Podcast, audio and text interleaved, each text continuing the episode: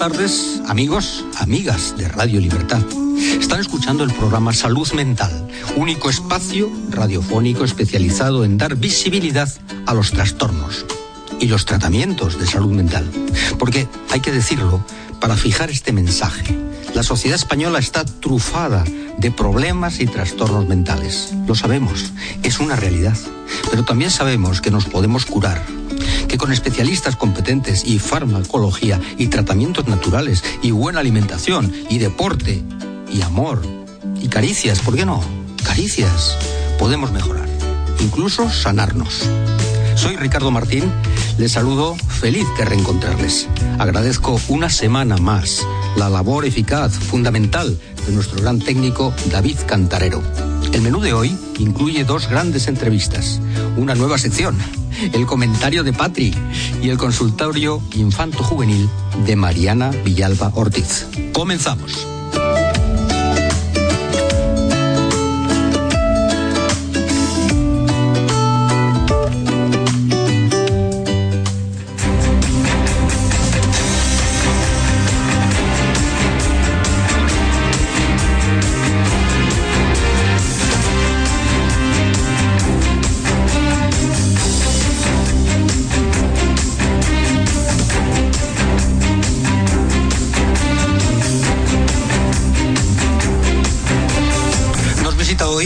Directo en los estudios de Radio Libertad la psicóloga sanitaria Rocío Lacasa, especializada en psicología clínica. Bienvenida a Salud Mental, Rocío. Muchas gracias por haber aceptado desplazarte. Es un placer. Gracias a ti, Ricardo. Encantadísima y enhorabuena por tu programa. Muchas gracias. Bueno, vamos a hacer una, una entrevista eh, a Rocío Lacasa, una entrevista sobre un asunto que nos afecta a todos. Cuando les diga lo que es, van a decir, ah, van a hablar de eso. ¿Qué es lo que a mí me pasa? sí, es lo que nos pasa. Pues a un porcentaje de la población elevadísimo, elevadísimo. Y es un gran placer, desde luego, tener una especialista, una psicóloga sanitaria. Lleva más de 15 años trabajando en instituciones públicas y centros privados, entre otros la Asociación Española contra el Cáncer o la Clínica López Ibor de Madrid. Rocío La Casa está especializada en tratamiento y difusión de todo lo relacionado con el estrés y la ansiedad. Ahí llegó, ya. sí, la ansiedad, sí. Y ese es el motivo de que esté con nosotros esta tarde. Para empezar, me gustaría que nos hablaras de Como en Casa. Es un proyecto eh, en el que colaboras es una comunidad privada de salud mental y desarrollo personal. Cuéntanos, por favor, sobre Como en Casa. ¿Qué es esto? como en casa pues surge en plena pandemia ante mm, pues la demanda de, muchos de mis pacientes y de personas que me consultan y suscriptores también a mi canal de YouTube y demás, pues gente que llega y, y, que se siente muy sola o aislada en todo este proceso de la pandemia. Y se me ocurre pues crear una comunidad privada efectivamente para el desarrollo personal y para este tema de de seguir generando vínculos ¿no? con personas que están pasando momentos difíciles antes, durante y después del tema de la pandemia. Eh, la comunidad de Como en Casa es un aprendizaje continuo en grupo sobre cómo funciona la mente, cómo funcionan las emociones, algo que siempre decimos que ojalá hubieran aprendido en el colegio, ¿no? en la escuela o en la familia, pero que a veces hay que aprenderlo en la vida adulta.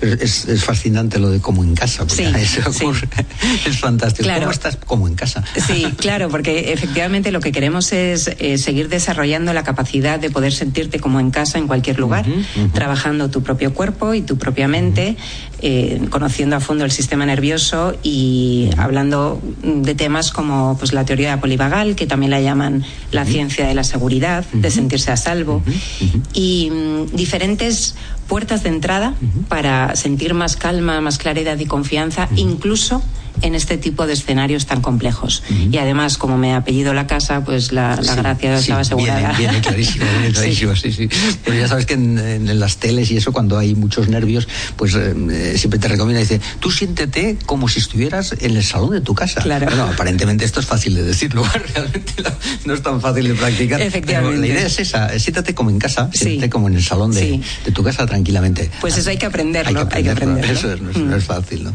Pero sí, la idea está explicada y, es una comunidad privada, quiere decir que tiene acceso, ¿quién puede tener acceso a como en casa? Tiene pues es eh, una suscripción mensual que tiene pues un, pago y las personas pues pues eh, cualquiera puede, puede entrar en libre, casa, de acceso libre, efectivamente. Correcto. Hablabas de, la pandemia, mm. Rocío. Claro, yo creo que la pandemia, esto sí que ha creado una conciencia, por lo menos en España, yo creo que en general en la humanidad, de que mm, la, salud mental es un elemento clave. Nosotros decimos aquí que sin, sin salud mental no hay felicidad posible es muy claro. Pueden pasarte otras cosas que sean también complejas, pero sin realmente salud mental no hay felicidad. Así que, mm, naturalmente, la pandemia vino ha venido a agravar todavía esta, esta situación de no felicidad, me parece a mí. Mm, los problemas que tú eh, detectas en tu consulta, eh, ahí donde vas eh, con tu, como psicóloga sanitaria, son problemas de ansiedad básicamente. ¿Y cuáles son el diagnóstico que te haces? ¿En qué, ¿En qué tú notas que efectivamente las personas están con esta ansiedad? Pues mira, como tú dices, Ricardo, la pandemia efectivamente ha agravado esta situación, pero también ha dejado al descubierto un problema con el que llevamos lidiando años, ¿no? el problema de atención a la salud mental en España y a nivel global también, ¿no? Entonces, las personas muchas veces llegan a la consulta con procesos de ansiedad, pero que en realidad son procesos adaptativos congruentes y lógicos para la situación tan compleja que estamos viviendo. Pero la persona desconoce lo que está viviendo. Eh, mm, tiene pensamientos ¿no? de, futuro muy negros, muy catastróficos, mucha sintomatología física que le asusta. Le asusta casi más que la pandemia, la experiencia corporal y mental que está sintiendo. Me voy a volver loco, me va a dar un ataque al corazón de tanta taquicardia y demás.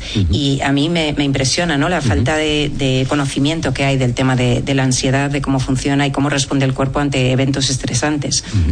Entonces, muchas veces el diagnóstico en realidad yo diría que es un trastorno adaptativo a la situación que estamos viviendo, que con una intervención simplemente de psicoeducación, comprender tu experiencia, ser un poco compasivo, tener paciencia, que simplemente estás adaptándote como humano a una situación eh, pues de incertidumbre, de miedo generalizado, pues, pues con el tiempo y si te cuidas, como tú decías al principio, con hábitos, cuidando los vínculos, em, dedicándote pues, a aprender a meditar y demás, y en algunos casos con farmacología, pues puede evolucionar muy favorablemente. Entonces, eso sería, no llega a ser ni un trastorno de ansiedad. Sí que es verdad que se puede convertir en un trastorno de ansiedad que puede ser absolutamente limitante. Personas que siguen desde, desde el desconfinamiento sin salir de casa. o personas que han estado realmente obsesionadas eh, haciéndose heridas en la piel de, de, lavarse ¿no? continuamente. Sí, y, bueno, pues sin capacidad para ir a trabajar y demás. Pero en realidad eso, eso ya es cuando se complica mucho la situación y cuando no ha habido una intervención adecuada o a tiempo. ¿no? Pero en realidad la ansiedad eh, no es una enfermedad ni un trastorno en sí misma, es una respuesta adaptativa, un mecanismo de defensa del ser humano cuando está sintiendo descontrol en su ambiente y que simplemente se puede pasar con el tiempo y con, una buena conciencia. Yo había notado aquí precisamente defendernos. ¿Es posible que la ansiedad sea, digamos, algo, algo para defendernos? En realidad estamos hablando de algo que no es una enfermedad, como tú bien has dicho. Por tanto, hay algo de defensa también. Es decir, yo me, yo me, cargo de ansiedad para defenderme de una situación verdaderamente mm, dramática, podríamos decir, como la que hemos vivido. Mm. ¿Tiene algo de defensa la, la ansiedad? Por supuesto, la ansiedad es un mecanismo de defensa. El organismo percibe una amenaza ya sea todo lo que está consumiendo la persona en los medios de comunicación, ya sea que efectivamente, porque es personal sanitario, se está exponiendo eh, o se estuvo exponiendo, o se está exponiendo, en, la actualidad. Sí, efectivamente, se está exponiendo. No hay que hablar en pasado, eh, no, hay que bajar la guardia.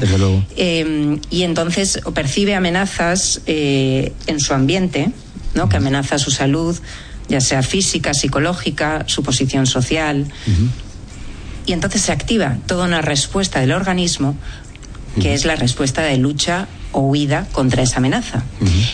Empieza a generar respuestas físicas y mentales, agudiza los sentidos, uno está más alerta, preparado para responder ante esa supuesta amenaza o potencial peligro y, bueno, pues con todos los síntomas físicos que supone. ¿Cuál es el problema? Cuando la persona empieza a percibir amenazas donde no las hay. Correcto por ejemplo, estoy en el sofá de mi casa y llega un pensamiento de ¿y si me despiden mañana? Entonces, en lugar de darme cuenta que simplemente ha sido un pensamiento que no está basado en una realidad, se activa toda esa respuesta y la ansiedad lo que tiene es que es como que truca tus sentidos, genera una ilusión de peligro, porque realmente el organismo cree que hay un peligro, y uno empieza a dudar de, de sus propios pensamientos, de sus decisiones. Tiene una sensación de que si está sintiendo ese miedo, la situación que ha venido a nivel mental es más real o más probable. O sea, se generan Sí, una sí, serie sí. de malentendidos que es muy importante contemplar y explorar, que que cuando uno eh, pasa por ahí se tranquiliza, se calma y se da cuenta que no había tal amenaza y que incluso si está un poco más nervioso o alerta, está a salvo, está como en casa, aunque no lo parezca. La ilusión del peligro es una ilusión, no hay un peligro. A veces sí, como hemos hablado, un- una persona, mm, un, un médico que está en primera línea, Sí, pues esto- está esto es expuesto real. al riesgo, Es eso es real, no eso es podemos- real y, y, bueno, están incluso ahora dando la cara a sintomatología de estrés postraumático en el- eh, de personas que se han expuesto diariamente con jornadas interminables, con protocolos cambiantes. Eso ha sido brutal, ¿no? Y han resistido y muchos están dando la cara ahora pues de toda la sintomatología de estrés postraumático. Pero otras muchas veces no, no está pasando nada. Son todo situaciones. La ansiedad te ayuda a resolver situaciones. Pero ¿qué hacemos cuando esas situaciones son no situaciones. ¿Qué pasará si el año que viene me arruino? ¿Y qué pasaría si me despiden? ¿Y qué pasa si enfermo y no hay nadie? Sí. No lo puedo resolver. Sí, Por sí, lo sí. tanto, toda esa energía se queda ahí en forma de angustia y no, no se libera ni se usa para ningún Sí, objetivo. además me da la sensación de que es una- un efecto catarata. Es Sí. decir, que al mismo tiempo que piensas sobre el trabajo, inmediatamente también piensas, claro, seguro que mi pareja o, o mi, mi novio me va a dejar. Mm. Porque claro, como yo estoy mal en el trabajo, inmediatamente la perspectiva que hay es que me va a dejar. Claro, mis hijos también me dejan de hablar, porque una persona que no tiene capacidad de, de trabajar bien, claro, es realmente una, una invención. Una invención. Una invención. Una invención. ¿Y ante esto qué haces? Psicóloga. Nosotros lo Psicóloga, ¿qué llamamos nosotros lo llamamos la piensadilla, que es como una pesadilla con los ojos abiertos. Pues que lo primero, y como te decía antes, fundamental es que la persona comprenda algo muy sencillo, pero que no nos damos cuenta, que solo es un pensamiento y que el pensamiento no te habla de la realidad ni del futuro.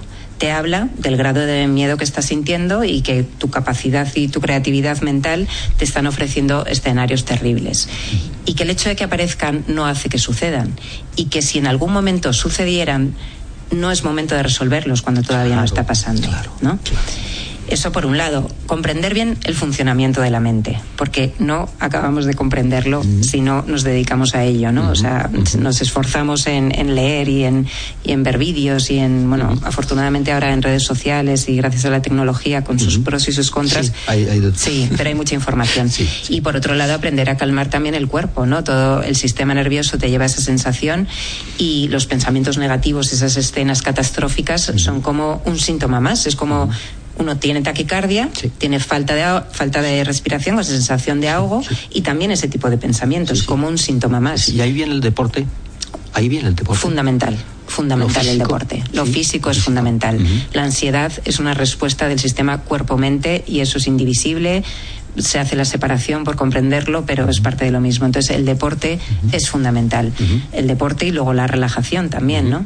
Pero a nivel químico, a nivel eh, conciencia corporal, a nivel reconciliarte con tu cuerpo, porque cuando uno vive con ansiedad o con este miedo con el que hemos vivido, estamos tensos. tensos totalmente. Y Los también músculos, todo se tensa, ¿no? Completamente. Y cuanta más tensión, más pensamientos negativos.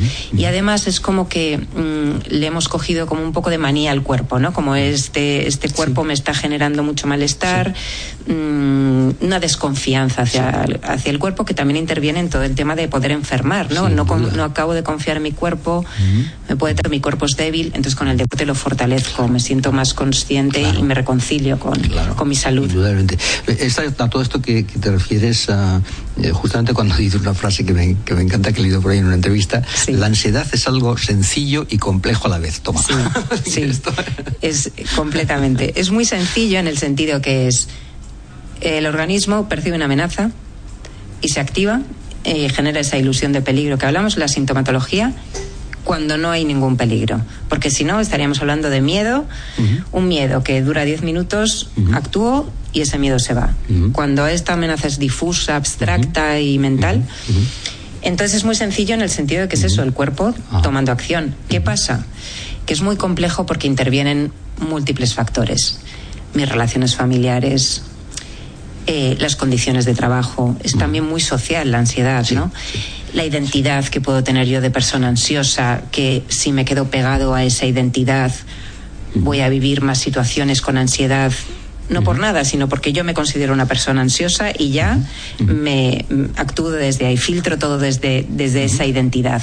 Entonces tiene múltiples piezas que hay que ver y tratar y contemplar para que pueda emerger la seguridad y la calma, ¿no? Entonces es compleja porque intervienen múltiples factores a nivel biológico, a nivel psicológico y a nivel social también.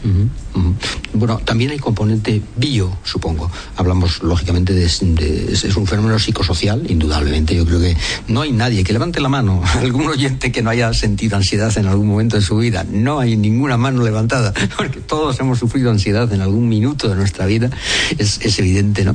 Así que, em, pero realmente, em, en, este, en este sentido, eh, ¿cómo, ¿cómo, ves, eh, digamos, el, el fenómeno ahora mismo? Eh, las causas están claras, las acabas de, determinar, ¿no? Y desde luego el, fenómeno es, un fenómeno tremendo. Has hablado de la ansiedad, es algo sencillo y complejo a la vez. sí, Y mm, realmente cuando nos asalta la, ansiedad, pues que en, ese mismo momento, eh, con esa raíz bio que tiene, eh, ¿qué, se puede hacer en ese momento? Claro, esa ansiedad que tengo. en ese momento cuando hay mucha gente que se toma sus flores de Bach o sabemos que están este tipo de, de, digamos, cosas naturales, ¿no? Pero, también hay, supongo, una, una capacidad de relajación, una, meditación, un mindfulness, una oración, en este caso, ¿no? Sin duda, hay muchísimos recursos y el primero de todos, para poner en marcha cualquier recurso, es aceptar que estoy sintiendo esta experiencia inherente a la condición humana, como bien dices, y que, y que parece que que me está pasando, que me estoy volviendo loco, que me estoy asustando y tal. Entonces, lo primero es mantener la calma y recordarme, esto es solo ansiedad, no, no es nada más. Es mi cuerpo que está equivocado creyendo que hay un peligro y no lo hay.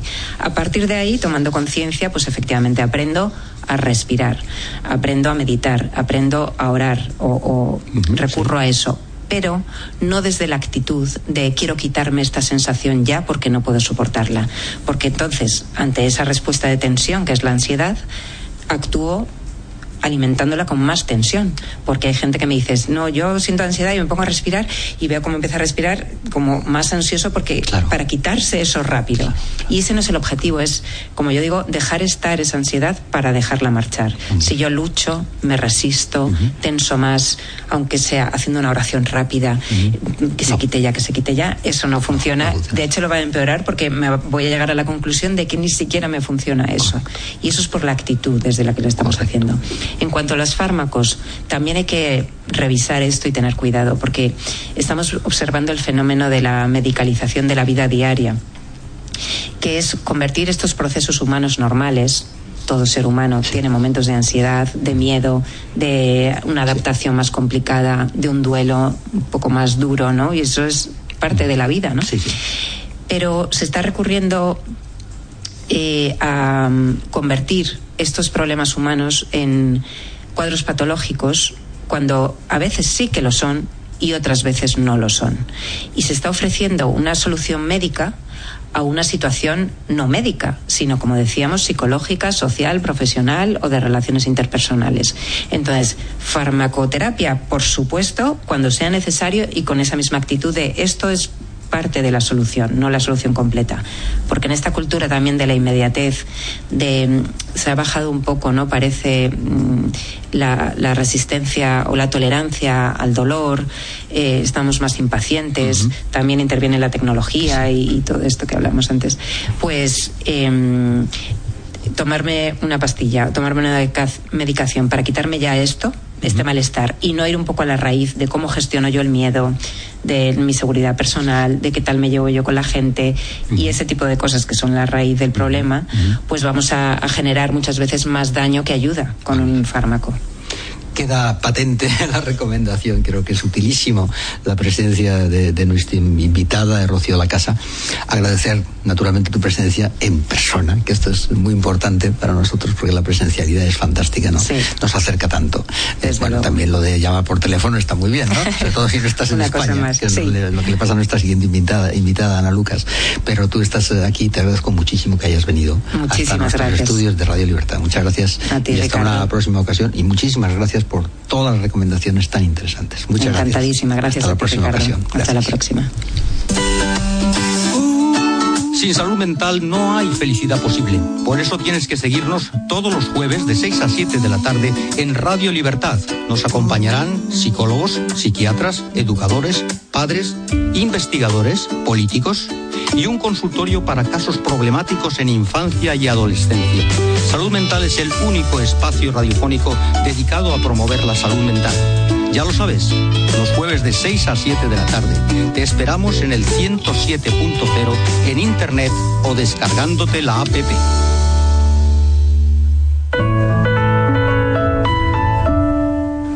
Vamos a hablarles a continuación de EMDR, una terapia psicológica que trabaja las dificultades emocionales cuando están muy interiorizadas y se resisten a tratamientos convencionales. En español, MDR significa desensibilización y reprocesamiento por los movimientos oculares, por los movimientos oculares. Francine Safiro descubrió en 1987, como quien dice ayer, que para sanar hay que trabajar sobre el propio sistema de procesamiento del paciente. Tenemos la suerte de contar con una psicóloga experta en esta técnica. Eh, MDR, se trata de Ana Lucas, que ha tenido la gentileza de aceptar nuestra llamada. Dicho sea, en honor a la verdad, nuestra gran periodista Patricia Matei, nuestra colaboradora fija, nos ha puesto en la pista de Ana Lucas. Al César, lo que es del César. Buenas tardes y bienvenida a Salud Mental, Ana Lucas. Hola Ricardo, buenas tardes. Un placer estar con vosotros. Muchas gracias, Ana. Ana Lucas es coordinadora de Psicosalus, psicóloga especialista en MDR. Su especialidad son las relaciones y los trastornos de ansiedad. Para que la audiencia se entere, mm, mm, ¿puedes explicarnos, Ana, lo más gráficamente posible qué es MDR, esta técnica bastante novedosa? Pues mira, MDR es eh, un enfoque terapéutico en el que vamos a trabajar con diferentes, las diferentes partes del cerebro de la persona. Vamos a trabajar con la parte racional, que es la que utilizamos todos los días, cuando hablamos, pensamos, decidimos vamos a utilizar con la parte emocional, que también la utilizamos todos los días, pero la conocemos menos, aunque realmente nos mueve en una dirección, en otra, nos bloquea, nos tiene a veces un poco locos. Pues sí. Y con, eso es. Y con la parte eh, más somática o más automática, lo que llamamos las, las tripas también, ¿no? A veces cuando se nos acelera el corazón, cuando tensamos los músculos, cuando, bueno, pues todas estas eh, sensaciones que, acumulamos en el cuerpo. Vamos a trabajar con esas tres partes, que son las tres partes del cerebro que regulan todo nuestro sistema. Y además también vamos a tener en cuenta lo que nos ha tocado vivir a lo largo de la vida. Esas, esas cosas positivas, las herramientas que ya tenemos. Sí esas otras cosas que no hemos podido conseguir o que a lo mejor nos han dejado una huella, nos han marcado de alguna forma, ¿vale? Y, y, además, cómo hemos aprendido a relacionarnos o a gestionar eh, o, a, actuar en cada una de esas situaciones. Con todo esto vamos a trabajar. Bravo. Lo, que hace el MDR, para explicarlo así gráficamente, como, me decía, es eh, meter toda esta información como en un cóctel, agitamos el cerebro y dejamos que el cerebro nos, nos devuelva información en automático. Qué bueno, qué bueno. Mm. Fantástico. Y a partir de ahí empezamos a ayudar y a dirigir a la persona para encontrar, bueno, primero para que entienda qué le pasa, Luego, para regular las tripas, lo de las emociones, que puedan estar tranquilas. Sí. Eh, y para generar habilidades o herramientas que igual no ha podido generar y que le ayuden a gestionar, bueno, pues la situación que necesita gestionar en ese momento. Magnífico. Bueno, síntomas, eh, lo comentábamos antes, ¿no? O sea, realmente igual con la ansiedad, quien no ha tenido eh, un fenómeno de ansiedad, que levante la mano, nadie te levantó la mano, ya te lo digo. Y luego hablamos de síntomas, ¿no? Como el miedo, la tristeza, el dolor, la baja autoestima, sentirse, por ejemplo, tonto, o sentirse inútil, o sentirse incomprendido permanentemente. También si hemos tenido una experiencia traumática, seguramente eh, algo, algo tiene que ver. Eh, y la pregunta es, ¿se pueden tratar todos estos síntomas mejor con esta técnica MDR que desde la psicología tradicional? Mira, yo te diría que el MDR es una técnica de tercera generación. En principio se empezó utilizando con eh, los excombatientes de, de, la guerra de Vietnam y a día de hoy, después de 30, 40 años, se utiliza para todo. No es que sea eh, mejor o peor, lo bueno que tiene el MDR o lo diferente que tiene es que vamos a trabajar como en diferentes ámbitos, en el cognitivo-conductual, en, el emocional, en el somático y en, la tendencia de acción, que es lo que tendemos a hacer de forma así como el primer impulso. Y una cosa muy importante que tú has dicho, Ricardo, es el esquema nuclear. El esquema nuclear sería como las gafas de ver, las gafas que llevamos para ver el mundo. Tú has dicho hace un segundo la frase de si soy tonto, soy listo, eh, inútil, eso, sí. Eso es. Mira, eso que en principio parecen cosas sin mucho, sin mucha gravedad. Pues al final nos afectan en el día a día, porque si uno se considera que no es capaz o que es tonto, igual a la hora de afrontar una situación directamente no lo hago. ¿Vale? Nosotros lo llamamos a esto el esquema nuclear, ¿vale? Que tiene que ver cómo me veo yo frente al mundo y también cómo veo el mundo, si el mundo es seguro, si el mundo es inseguro, si la gente es buena, si la gente es mala. Vamos a trabajar con todo esto. De forma que podamos desarrollar eh, o, como limpiar, ¿no? O corregir esas ideas. Es decir, uno no es listo o es tonto, a uno se le dará mejor las manos o las lenguas. ¿no? Si me permites, además, depende de las situaciones. Realmente tengo que reconocerte que en algunas situaciones concretas yo me siento tonto y no pasa nada. Pero, bueno, pero no, pero no es que lo, no es que lo sea, no, no lo asumo que es que yo lo soy, sino que ante esa situación concreta me estoy comportando como un tonto, pero no pasa nada. pero no lo soy. Qué gusto, que eso es fenomenal. Qué gusto hablar contigo porque así es. Es decir, hay personas que tienen más habilidad o facilidad para una serie de cosas y otras personas, pues para otras. De hecho, el concepto de inteligencias múltiples tiene que ver con esto, aunque naturalmente a las personas les van mejor unas cosas y otras. ¿Qué ha ocurrido? Pues que mira, la sociedad nos pide que seamos listos en mates, listos en lengua, que saquemos súper buenas notas, que seamos buenos en el deporte, que seamos, y si no consigues ser todo eso, entonces parece que es que no eres suficientemente estupendo, maravilloso. Sí, sí, sí, sí, así es. Estamos charlando, estamos entrevistando a Ana Lucas, es psicóloga coordinadora de, de Psicosalusil y eh, psicóloga experta en MDR. Eh, ¿En qué patologías, eh, Ana, se recomienda, se utiliza MDR? ¿Para qué casos es esta terapia que yo no sé si es cierto, pero que la llamo Diana, ¿no? Una terapia Diana. Entonces, ¿para qué patologías o para qué trastornos está más recomendada?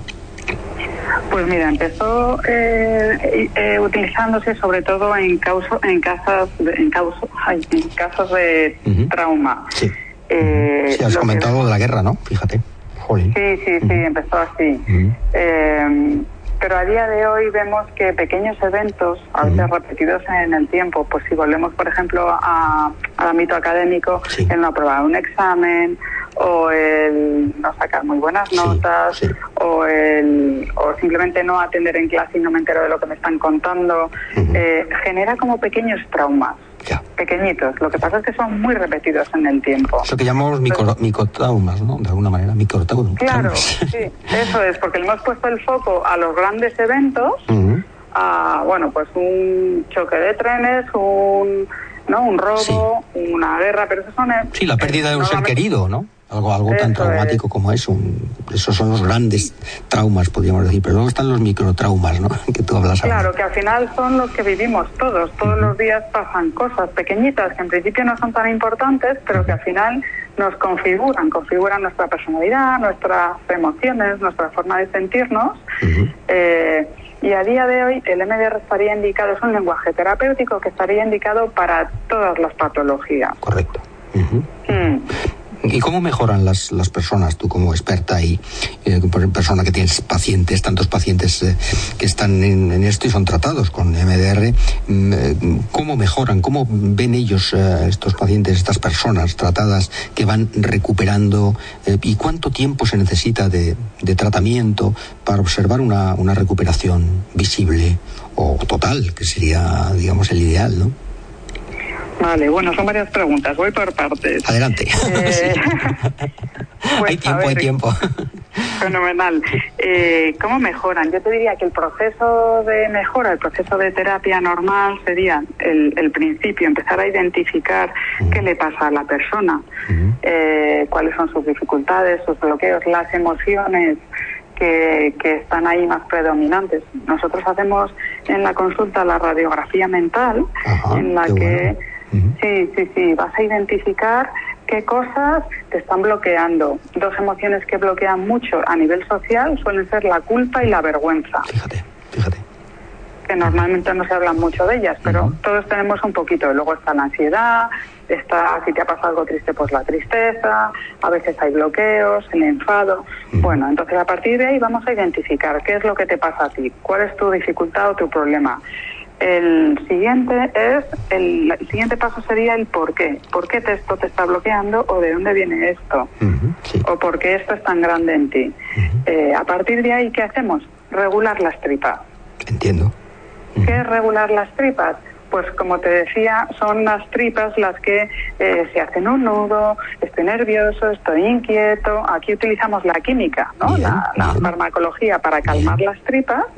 Y a nivel terapéutico, cuando las tripas están calmadas, no solamente con farmacología, sino con MDR también, conseguimos que la persona abra el foco visual. Entiendo. El foco visual y el foco de pensamiento porque si todo el mundo piensa en algún momento de estrés, lo que le ocurre a la cabeza, a la atención, es que cierra el foco. Eso es, eso es. Y nos centramos solo en eso todo, Si me permite, lo ves todo oscuro. O sea, es un momento en el cual de pronto dice, es que, es que lo veo todo oscuro, no salgo del agujero. Fíjate, esta, este qué, rico es el lenguaje, ¿no? Eh, la semiótica es fantástica, qué, qué rico es el lenguaje. Me siento en un agujero, me siento, no salgo de aquí, de esta, de esta, de esta oscuridad, ¿verdad? Ese es el momento. Claro, está todo gris, no veo nada, pues incluso la forma de expresarnos lo, lo dice. Entonces conseguimos abrir el foco, ver más luz y ver más amplio. Cuando el cerebro está así, voy a ver, es posible que el cerebro empiece a ver soluciones, salidas, formas de gestionar, formas de... ¿Vale? Empiezo a utilizar la parte prefrontal que normalmente se bloquea. ¿Vale? Eh, entonces ya hemos identificado, hemos identificado el porqué, hemos regulado las tripas. Vale, aquí lo siguiente sería empezar a eh, implementar o desarrollar, pues a lo mejor ciertas habilidades o capacidades que por la razón que sea no nos las han enseñado, no las hemos aprendido o las tenemos pero están tapadas. Sí, esto suele pasar, te lo digo. sí, sí. Muy bien. Porque en realidad es verdad, es que las habilidades están, es que somos perfectos casi, pero ah. las tenemos todas tapadas y entonces tenemos que descubrirlas y azorarlas, ¿verdad? Este es el dato. Eso es, o a veces no las hemos desarrollado, no las hemos entrenado. Y, cuando ya hemos hecho todo esto, lo siguiente que hacemos es, vale, ahora ya estamos preparados para afrontar la situación, la situación que sea. A veces también podemos buscar ayuda, podemos ver qué más cosas podemos hacer. Si hay situaciones que no podemos afrontar, eh, pues igual es pasar ese malestar, pasar ese duelo, gestionar lo mejor posible. En definitiva, esto es un proceso terapéutico. La, la persona sale fortalecida y en tu segunda pregunta, que es cuánto tiempo nos lleva esto. Sí, sí, seguro que te la hacen muchos, eh, muchas personas que se acercan a tu consulta. Dice, bueno, ¿y esto? Pues mira, ¿Esto cuánto tarda? A mí me gusta decir que el MDR es el Ferrari de la psicología. Bravo, qué bonito. Sí, sí, sí, y que ahora no necesitamos terapias tan largas como antes, pero es verdad que necesitamos tiempo de trabajo. Bien, bien. Para mí es, un trabajo en equipo entre el psicólogo y la persona. Eh, y la velocidad va a depender de bueno de la situación en concreto y del tándem que se pueda hacer. A veces los psicólogos queremos ir también muy rápido y la persona necesita como un tiempo de cocción o necesita ir un poquito eso es. a su ritmo, a su ritmo. Eso es, eso es. También los profesores, de yoga siempre te dicen esto, no fuerces tu cuerpo, vete a tu ritmo, pero al final eres flexible, lo vas a conseguir, pero vete a tu ritmo, ¿no? Esta es la idea. Pues, Pues mira, ese es un súper buen consejo a nivel terapéutico también. En, terapia mental y de, la salud mental, el ideal es que el psicólogo se adapte al ritmo del paciente, igual que le lleve un poquito por delante, pero no muy por delante, un poquito por delante, sí, pero que podamos ir a su ritmo. Y luego, una de las cosas eh, para mí maravillosas del MDR es que tú notas los cambios de forma automática. Es decir, que a lo mejor, eh, pues voy a poner un ejemplo, cualquiera, pues a una persona le estresa ir a hablar con el jefe. por ejemplo, por ejemplo. por ejemplo ¿no? Cuando trabajamos, pues esa inseguridad donde viene, la seguridad a nivel laboral, la seguridad en su trabajo, el poder hablar, eh, enfocar en, pues, en, yo qué sé, en lo caso concreto que necesite, enfocar en soluciones, bueno, trabajamos todo. Lo que va a notar la persona de cara a ir a trabajar con el, a ir a hablar, perdón, con el jefe, es que puede ir tranquilo, sin necesidad de eh, pensarlo antes sin necesidad de prepararse porque lo que va a ocurrir es que va a ganar en seguridad y en tranquilidad. Bien. Bien, bien. El ejemplo es perfecto, ¿eh? porque yo creo que, que, ocurre frecuentemente en la vida. Siempre digo que muchas de estas cosas en algún momento nos han pasado a todos. No quiere decir, porque eso, ya es una cosa, digamos, patológica y por tanto grave si te pasa siempre, ¿no? Pero esta sensación que tú cuentas con respecto al jefe, con respecto a, pues nos ha pasado alguna vez, claro, lo importante es... Voy a echarle un cable al jefe, Ricardo, a veces no tiene que ver tanto con el jefe, que seguro, seguro. maravillosos, Exacto. tiene que ver pues con que seamos un poquito exigentes, con que seamos perfeccionistas. Eso es, eso es. Y esto quizá tiene que ver más con la persona. Sí, sí, sí. Por ejemplo. Seguro, mm. seguro, es, así, tal cual. Es así. Claro. Es así. Eh, bueno, ¿algún consejo final con el cual nos quedamos, nos tenemos que quedar, eh, nuestros oyentes y todos? Mira, el consejo que doy sobre MDR es este. Tienes la palabra. Mira, yo te diría más que MDR, yo te diría que, el consejo en cuanto a la salud mental es que si tú crees que tienes que ir al psicólogo, que necesitas ayuda, cuanto antes mejor. ¿Por qué? Pues porque te vas a ahorrar mucho malestar y porque va a ser mucho más fácil eh, eh, evolucionar desde cuanto antes lo identifiques que si esperas, que a veces estamos de voy, al psicólogo no voy, yo diría que es una muy buena inversión, que te la llevas puesta y que cuanto antes mejor, que no esperes. Magnífico, es un consejo magnífico. Por cierto, si, si nuestros oyentes eh, quisieran eh, tratarse o quisieran acercarse a esta técnica MDR y dicen, bueno, yo me interesaría mucho que, que Ana Lucas me tratara. Entonces, ¿qué hacen? ¿Dónde van? ¿A qué teléfono? ¿A qué página web? ¿O, el psicosalud o cómo lo hacen? Bueno, nosotros estamos en Madrid, atendemos también online, ahora todo el mundo atiende online. Pues sí, pues sí, así es. Y, así es. y es igual de eficaz, hay que decirlo, ¿eh? Es igual de eficaz, que no tengan ningún pudor de, no, es que yo quiero presencial, no, es que también online se puede hacer. Y fíjate, estamos hablando de psicología, ¿eh? Pues también es posible. Sí, sí, sí, sí, sí, sí se hace, se hace. Y entonces, eh, digamos, la web, eh, o nos quedamos con... Mira, nosotros estamos en psico-salud.es eh, pero hay muy buenos profesionales eh, en, en la Asociación Española y al final con un psicólogo tienes que ver dos cosas. Uno, que se lo sepa, que tenga formación, esto hay que chequearlo. Y dos, eh, que la persona que tengas luego que te tengas enfrente te ayude, te tiene que dar confianza y tú tienes que ver que avanzas, da igual que sea conmigo o con quien sea. Ricardo, tú tienes que ver que te está ayudando y que te sirve. Muy bien, muy bien. Pues con ese mensaje nos quedamos. Eh, muchísimas gracias, Ana Lucas. Eh, hasta una próxima ocasión. Ha sido un gran placer, un gran placer escucharte y por toda la aportación que nos has hecho con MDR. Muchas gracias. Hasta una próxima ocasión. Muchas gracias. Un abrazo, adiós. Un abrazo grande, gracias. Sin salud mental no hay felicidad posible. Por eso tienes que seguirnos todos los jueves de 6 a 7 de la tarde en Radio Libertad. Nos acompañarán psicólogos, psiquiatras, educadores, padres, investigadores, políticos y un consultorio para casos problemáticos en infancia y adolescencia. Salud Mental es el único espacio radiofónico dedicado a promover la salud mental. Ya lo sabes, los jueves de 6 a 7 de la tarde. Te esperamos en el 107.0 en internet o descargándote la APP.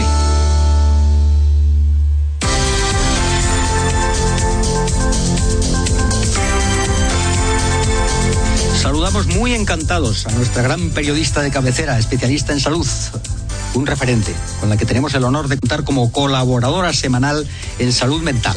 Nuestro programa queremos que sea frondoso lleno de novedades. Por eso incorporamos hoy un nuevo microespacio titulado El comentario de Patricia. Se trata de Patricia Batey. Sí, eh, ella localiza una información relevante, un descubrimiento, un estudio, una exclusiva y nos lo comenta. Adelante, Patricia. Buenas tardes. ¿Cómo estás? Buenas tardes, Ricardo. ¿Y tú cómo estás? Muy bien, pues encantadísimo de escucharte. sí, sí. Y de... de, que inauguremos hoy este espacio. ¿Y qué has encontrado, Patricia? Pues mira, eh, es importante establecer un poco cómo la literatura científica ha vinculado cada vez más cercano ¿no? la, dieta con la salud mental. Bueno, ya se ha hablado ultraprocesados, cereales, refrescos o fritos, por ejemplo, y por supuesto el alcohol, elevan mucho el riesgo de depresión. Eso es un hecho que ya ha quedado plasmado ¿no? en las revistas médicas. Pero ahora esta, esta lista se amplía. se amplía con un nuevo hallazgo que además es nacional. Los investigadores proceden del Instituto de Biomedicina de Girona y de la Universidad Pompeu Fabra de Barcelona. Muy bien. La relevancia, la relevancia de este estudio es que han identificado el papel de un aminoácido en las personas que sufren depresión. Y este aminoácido se llama prolina. Es de la prolina, por ejemplo, está presente en una gran variedad de alimentos, bueno, desde las carnes, el pescado, los lácteos, los huevos, pero también está en legumbres, semillas, cereales y frutos secos, por ejemplo, ¿no? sí. ¿Y qué hace esta prolina? Bueno, pues está involucrada en la producción de colágeno y por eso es, esta es la razón fundamental para la reparación y curación de, y mantenimiento de diferentes tejidos como el muscular o el conectivo y los huesos. De hecho, se utiliza bastante en algunos tratamientos, ¿no? Pero bueno, también tiene, como nos han demostrado estos científicos, un lado oscuro, ¿no? este trabajo que se, se, ha recogido en la revista Cell Metabolism, que es una revista de gran impacto, ¿no? De referencia. Sí, de referencia, la verdad. Eh, ha sido llevado por pues, tres investigadores fundamentales que, bueno, en su honor los vamos a nombrar. El doctor José Manuel Fernández Real, el doctor Jordi Manier y el doctor Rafael Maldonado, ¿no? Muy bien. Eh, eh, ellos mismos dicen, figúrate, ¿no? que, se ha abierto una caja de Pandora. Ellos mismos dicen, nos sorprendió que lo más que lo que más se asoció a la dieta a la depresión, evaluando a través de un, bueno, ellos lo que hicieron fue evaluar pues, lo que comían los participantes del trabajo claro. y les hicieron un cuestionario también de su estado de ánimo. Y fue el elevado consumo de alimentos con alto contenido en prolina. Es decir, que se confirma el hecho que los niveles plasmáticos de este aminoácido era uno de los metabolitos más, más asociados a este estado de ánimo, ¿no? Caramba, pues, pues cuidado con la prolina. Es bastante, bastante, sobre todo si Cuidado con la prolina y si tenemos depresión, claro. De hecho, bueno, y las novedades, una parte importante es que no se queda aquí, ¿no? Porque también interiorizaron un poco en el estudio de la microbiota intestinal de estas personas. Y también también se encontró una relación entre la depresión y las bacterias así como con la depresión y los genes bacterianos asociados al metabolismo de la prolina. Por eso se concluye, el, el, trabajo concluye que los niveles de prolina circulante dependían mucho de la microbiota. Bueno, ¿qué cabe de decir ya sabemos que es nuestro segundo cerebro, ¿no? Así es. El que habita en los intestinos. Así es, ahí hay un segundo cerebro, eso es. Aquí tenemos nuestro segundo cerebro que juega un papel mm, muy, muy importante en todo nuestro control fisiológico y fisiopatológico, pero también en la gestión de las emociones. Sin duda. Y la verdad es que lo que lo que puede aportar este estudio con, bueno se necesitará más de investigación añadida la verdad pero que ya se sabía que una vida sana una microbiota sana hablando de una alimentación e-, equilibrada tiene mucho que ver con el funcionamiento del cerebro normal y que un desequilibrio puede producir varios trastornos de salud mental, ¿no? Bueno, la, yo eh, la, veo en la esperanza de estos hallazgos que se cimentaban, que no estaba, la prolina no, no, no circulaba, ¿no? En, como, como ciencia. investigación es la primera vez, ¿no? Pues que se tenga, se, puede, se puede llegar a tener en cuenta como un factor independiente que influye en el estado de ánimo, lo que nos abre un camino a nuevos estudios que pueden llegar a encontrar posibles tratamientos para depresión, pero incluso basados en la dieta. Fantástico. Me parece un camino Es un camino fascinante, es un camino fascinante y si me permite es fácil. Pero digo que es un camino natural también. Bueno, lo tenemos en el supermercado. Sí, un éxito, sí, sí. Bueno, ya sabes que soy partidario del supermercado natural, pero bueno, esto es una cosa mía. Aquello de lo bio, eso lo llevo yo casi en el ADN, entonces, pero bueno, lo bio, lo bio nos acerca a esto, desde luego. bueno, pues nada, cuidado con la prolina, con eso nos quedamos. Y muchas gracias eh, una semana más eh, por lo que ya se llamará el comentario de Patricia, que ya es como una, una sección fija ya. Y aquí te vamos a tener al margen de otras cosas, claro, porque naturalmente eh, nuestra gran periodista de cabecera, experta en salud, en periodismo de salud, pues siempre nos trae, nos recomienda, nos contacta. Así que bueno, Patricia, muchísimas gracias. Patricia Matei. Y hasta dentro de siete días. Muchas gracias. Hasta dentro de siete días. A ver qué nos depara el futuro. Sin salud mental no hay felicidad posible. Por eso tienes que seguirnos todos los jueves de 6 a 7 de la tarde en Radio Libertad. Nos acompañarán psicólogos, psiquiatras, educadores, padres, investigadores, políticos y un consultorio para casos problemáticos en infancia y adolescencia. Salud Mental es el único espacio radiofónico dedicado a promover la salud mental. Ya lo sabes, los jueves de 6 a 7 de la tarde. Te esperamos en el 107.0 en internet o descargándote la app.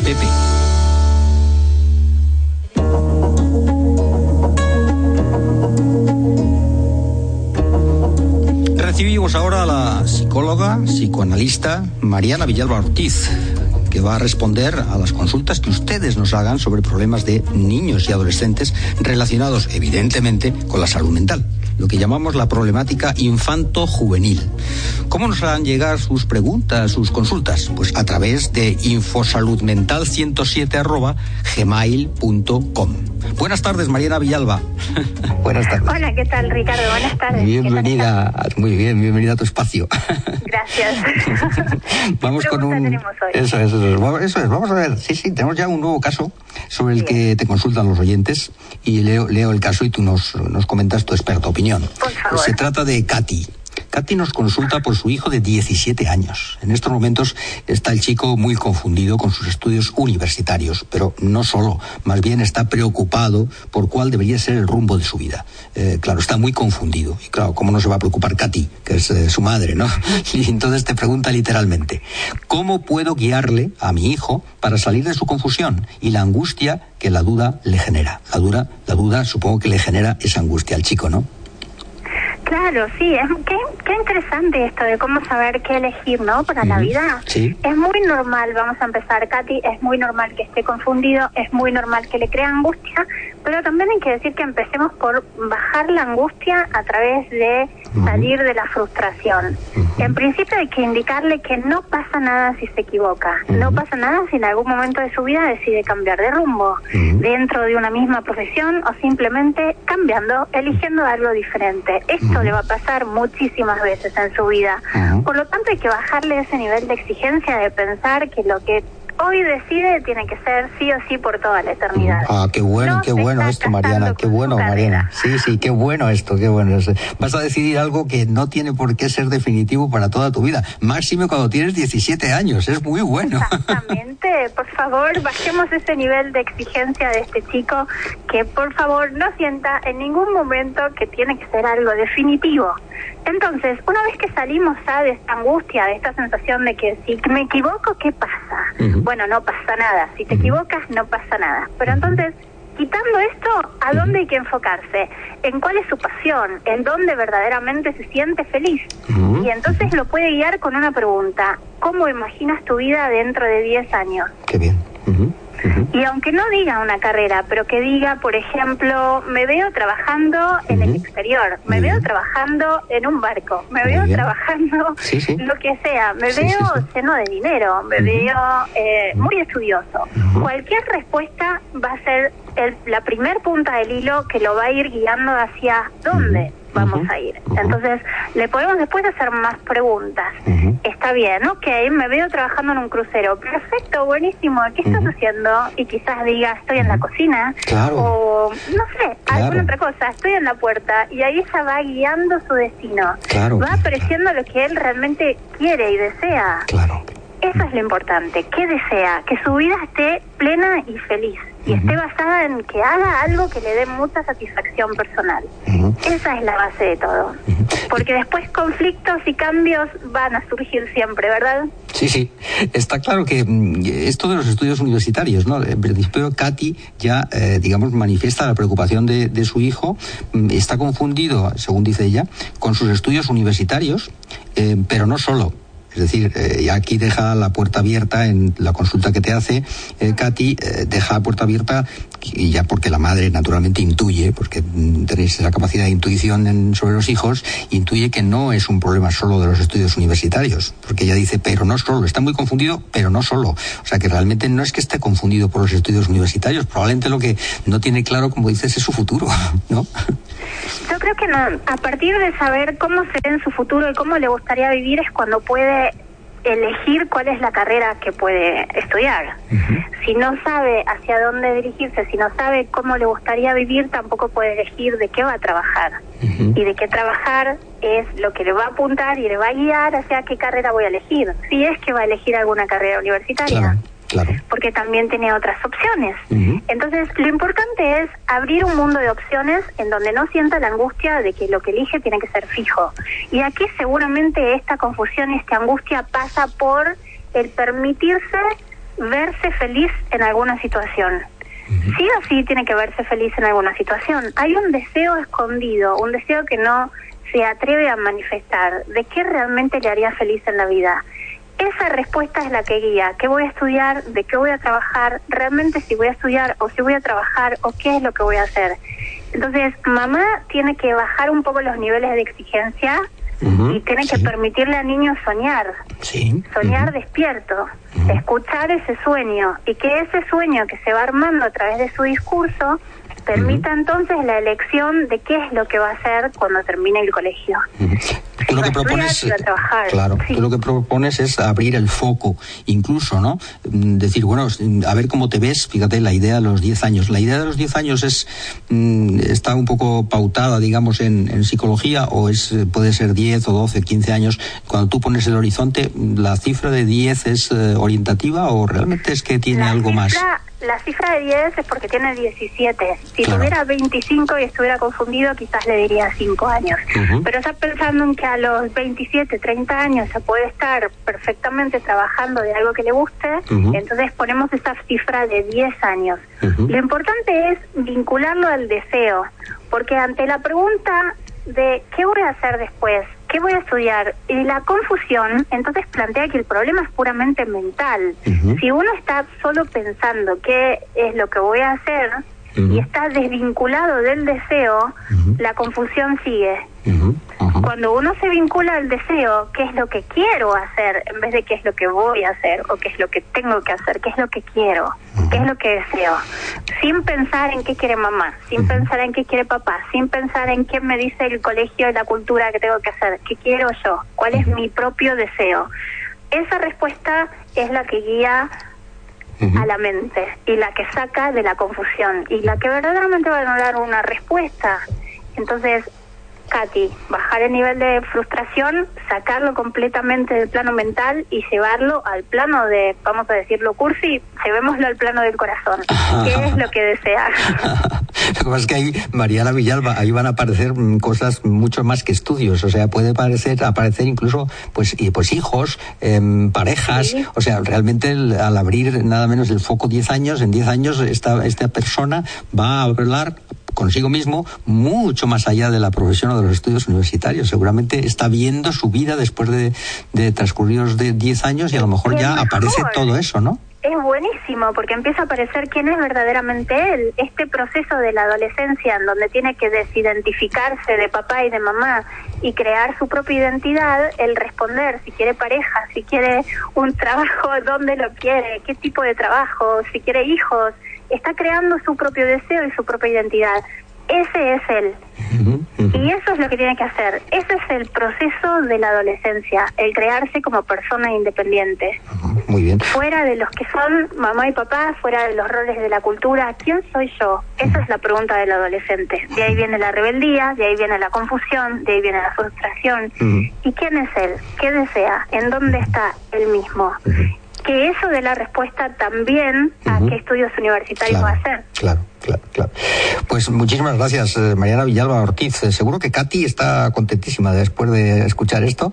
Y, más confundida, Bueno, eso lo sabremos porque escribirá, escribirá de nuevo para, para ver, eh, para aclarar cosas, ¿no? Dirá, me ha quedado claro mucho, pero tengo también esta pregunta. Bueno, que escriba, eh, Katy, que nos escriba de nuevo a infosaludmental107 arroba gmail.com. Ella ya lo sabe porque nos ha escrito, pero aquellos oyentes que quieran hacerlo, que quieran estar en el consultorio de Mariana Villalba Ortiz, pues que no duden en hacerlo. Psicóloga, psicoanalista, encargada de nuestro consultorio dedicado a la problemática infanto-juvenil. Muchas gracias y hasta dentro de siete días. Gracias a ti, adiós.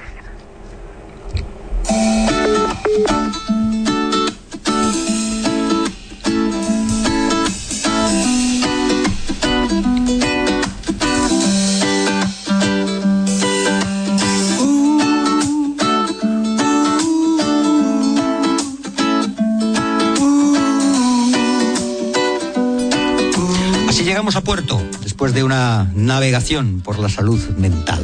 Ya saben, el único programa temático de salud mental en la radiodifusión española. Y cómo no, se emite en Radio Libertad. Así tenía que ser. Gracias de nuevo a nuestro técnico David Cantarero. Por supuesto, inmensa gratitud a ustedes, nuestros oyentes formidables, por sernos fieles y seguir sintonizándonos. Un gran placer trabajar para ustedes. Ricardo Martín les despide. Cuídense, amigas y amigos. Prometo que en el próximo programa, dentro de siete días, les voy a sorprender habrá nuevos protagonistas, habrá nuevas entrevistas. Mantendremos, por supuesto, a Patricia Matei, nuestra periodista de referencia en salud, y mantendremos el consultorio de Mariana Villalba Ortiz, psicóloga psicoanalista. Muchas gracias. Vivan con agradecimiento y alegría. Cuídense, amigas y amigos. Buenas tardes.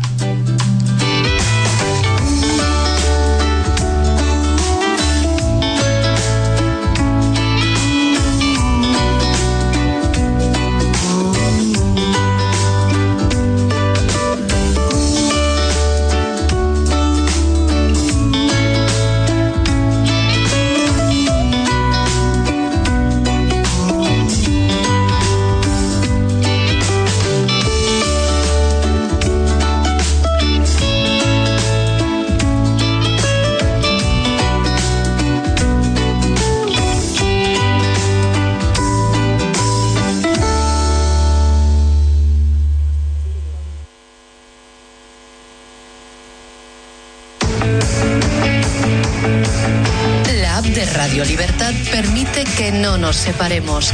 Gracias mil. Y emitimos en el 107.0. Radio Libertad, Madrid.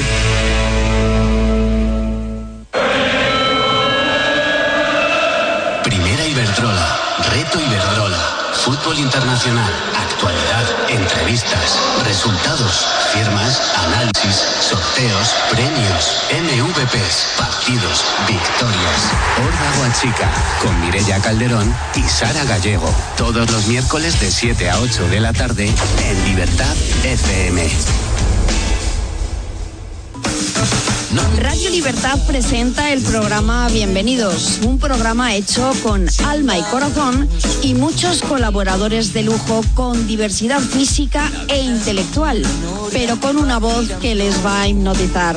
Ya lo sabes, tienes una cita en Bienvenidos los sábados de 9 a 10 de la mañana, aquí en Radio Libertad. Para volver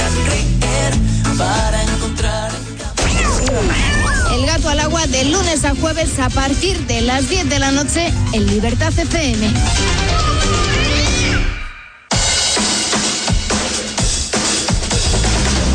Televisiones? en España defienden tus ideas, tus creencias, tus ilusiones. Si no nos conoces, ahora es el momento. Conecta con el Toro Televisión y así ayudarás a este medio de comunicación a seguir siendo tu referente. Para más información, llámanos al 91 616 2464 o escríbenos un correo a club@eltorotv.eu. Sin el apoyo de todos vosotros, el Toro Televisión simplemente no es posible.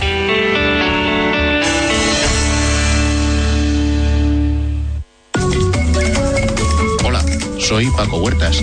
Te espero todos los lunes de 7 a 8 de la tarde aquí en Radio Libertad, en el 107.0.